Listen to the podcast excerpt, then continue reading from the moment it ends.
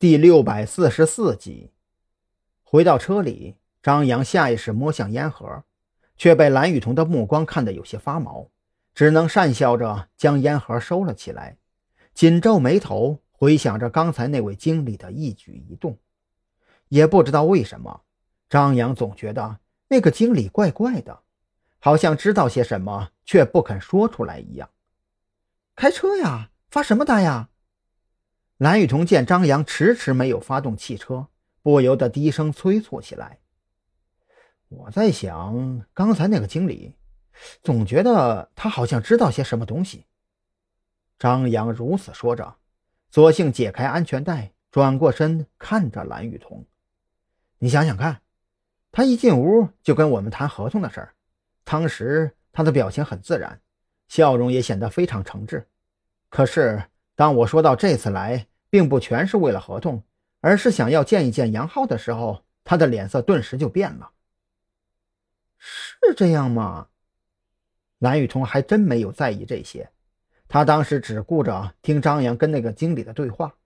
经张扬这么提醒，回过头仔细想想，好像还真是。你这么一说，我也觉得有点像，但是我记不太清他当时的表情了，不能确定。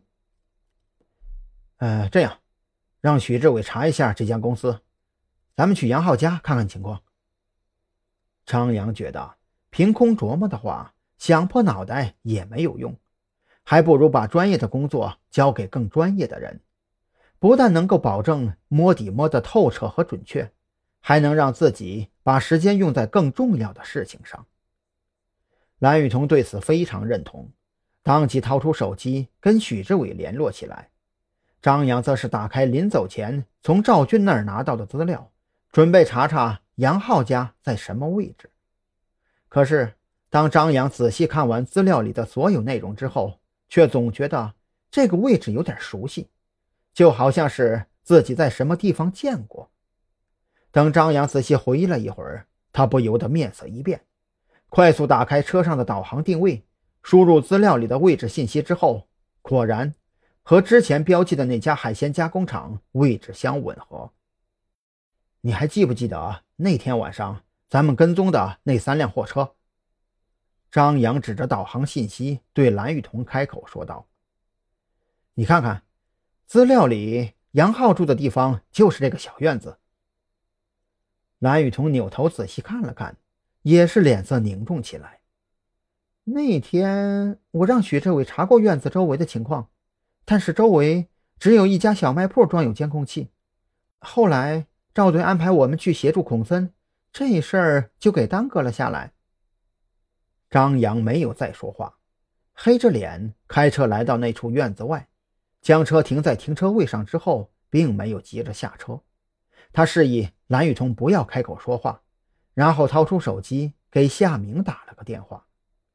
电话很快就被接通了。夏明现在是度日如年，时时刻刻等候着张扬打来的电话，却又担心张扬打来电话，都快精神衰弱了。张先生，您找我有事儿？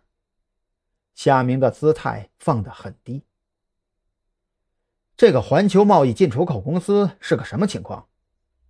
张扬没有跟他墨迹，没等他开口回答，就接着问道：“袁强渔业名下渔船的货。”送进了环球贸易进出口公司一名员工的院里，你别告诉我这事儿你又不知道。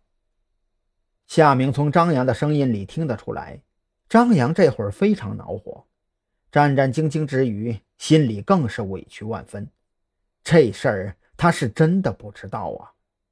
元强渔业虽然是在组织的全面监控下进行走私买卖的，可是元强渔业的货具体卖给谁了？自己哪知道啊，也不可能每一笔生意都过问呐。